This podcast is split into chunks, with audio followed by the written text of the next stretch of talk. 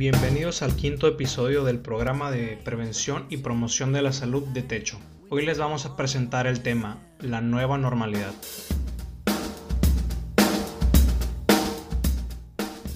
La nueva normalidad es algo que se menciona mucho en los medios desde que la pandemia del coronavirus llegó a nuestro país. Puede generar confusión porque no se conoce o no se comprende totalmente el concepto.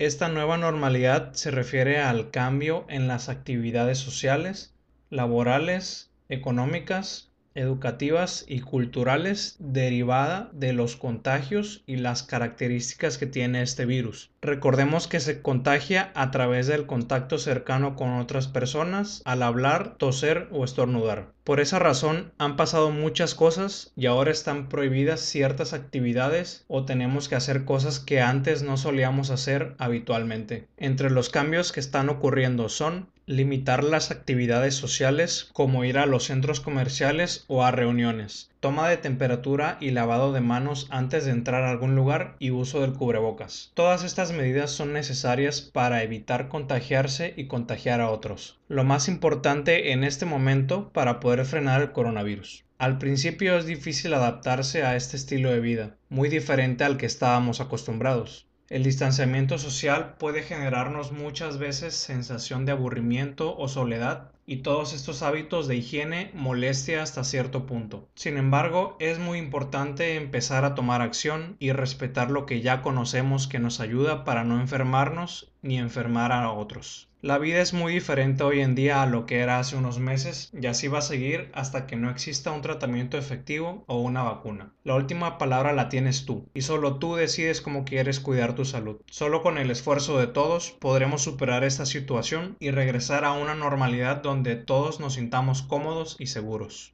Muchas gracias por escucharnos. Recuerda que puedes compartir este audio con tus familiares y amigos. Les saluda con mucho gusto el doctor Alejandro Peña. Cuídense mucho. Hasta pronto.